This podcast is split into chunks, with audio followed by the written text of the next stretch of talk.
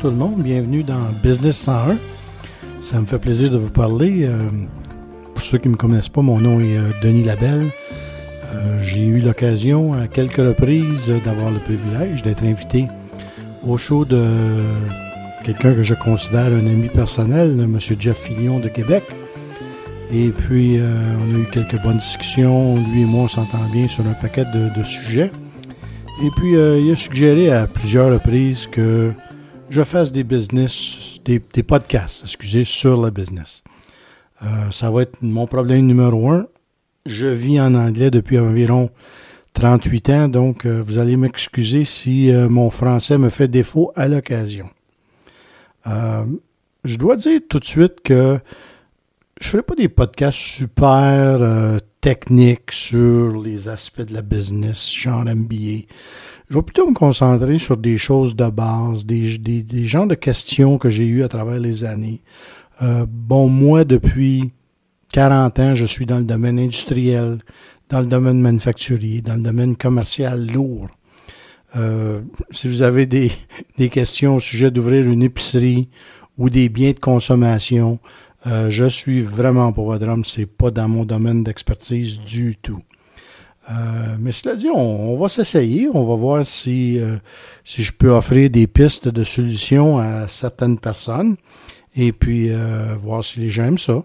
Donc, tout go, je vais dire que une des questions qui m'est posée à chaque fois que j'ai eu soit des questions des pirates ou des gens que j'ai rencontrés à travers différentes choses, qui me demandent comment je fais pour aller m'installer et puis faire de la business aux États-Unis?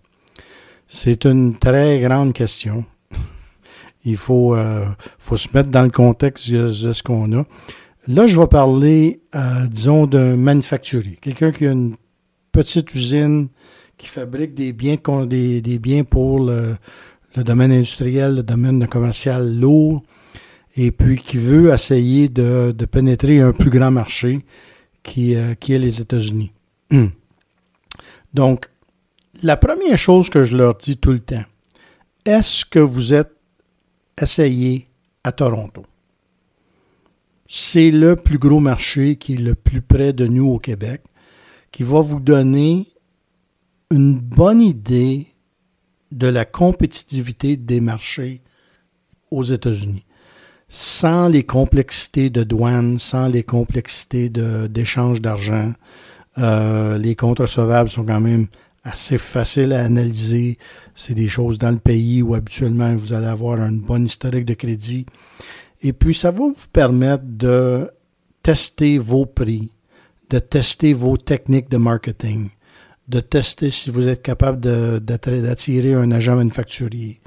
Euh, êtes-vous capable d'aller directement aux contracteurs ou aux gens qui fournissent le service directement?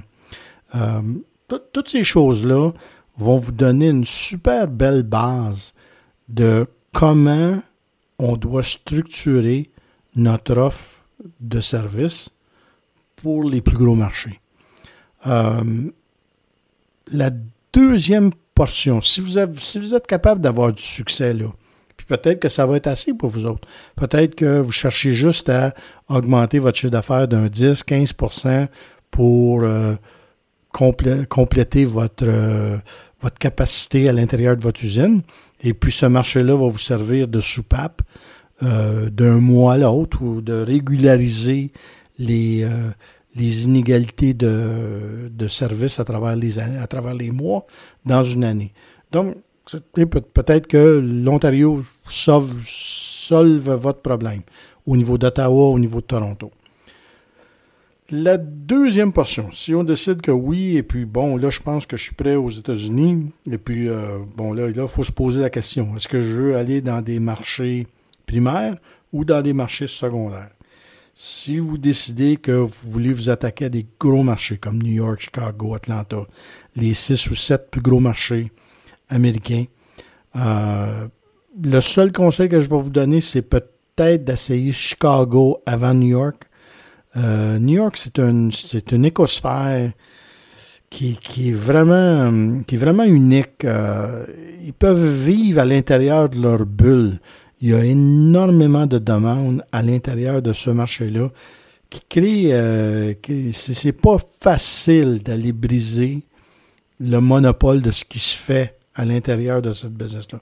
Il y a énormément de personnes dans, le marché. Peu importe ce que vous manufacturiez ou ce que ou, les idées que vous voulez amener au niveau de service dans ce marché-là, il y a quelqu'un d'autre qui l'offre. Donc, soit qu'il faut que vous soyez un peu meilleur que ce qu'il y a déjà dans le marché, soit que vous l'offrez d'une façon différente au marché qui va être intéressant, et soit que vous l'offrez à un prix qui est plus intéressant.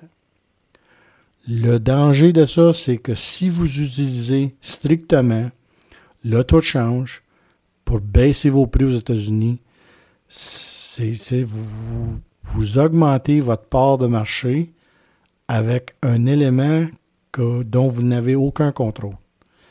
C'est très, très, très dangereux. Si vous décidez de jouer cette, game-là parce que vous avez de la capacité à l'intérieur de votre usine que vous voulez remplir, soit avec un deuxième quart de travail, un troisième quart de travail, vous pensez que vous avez la main-d'œuvre disponible, et puis, il ne faut pas se le cacher, là, les niveaux de main-d'œuvre aux États-Unis, c'est un gros problème. Donc, si vous pouvez pallier à ce manque de main-d'œuvre en offrant des services à un prix compétitif, euh, ça peut être une stratégie d'affaires qui est très intéressante. Si vous décidez d'aller dans ce, côté-là, moi, je vous suggérais de garder un taux de change entre 20 et 25% Si vous regardez euh, à travers les 40, 50 dernières années, c'est un niveau qui est historiquement à peu près toujours dans ces domaines-là. Euh, c'est arrivé, peut-être deux fois dans ma vie à moi, puis j'ai manqué le bateau les deux fois où j'aurais pu changer tout mon fric en, US, puis je ne l'ai pas fait parce que le, timing n'était pas bon. Euh, j'ai dit à ma fille d'ailleurs que si elle le faisait pas, la prochaine fois que ça va arriver, que je, serais probablement mort à ce moment-là, mais je, viens, je reviendrai pour lui, lui chatouiller les orteils et dire euh, prends avantage et puis euh, transfère tout ce que tu as de dollars canadiens en dollars US la prochaine fois que ça va arriver proche du port.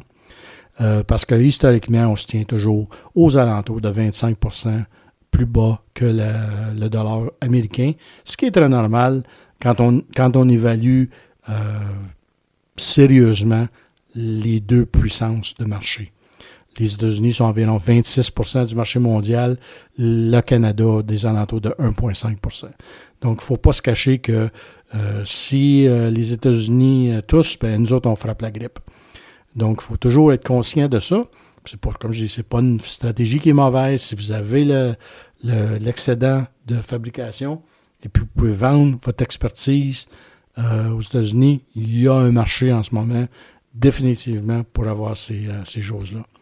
Si vous avez une, euh, une meilleure trappe à souris, ben là, il faut vraiment commencer à analyser puis dire, ben, je vais voir c'est où, à, quel point, à quel niveau de prix que je peux aller et puis euh, me positionner dans ce marché-là.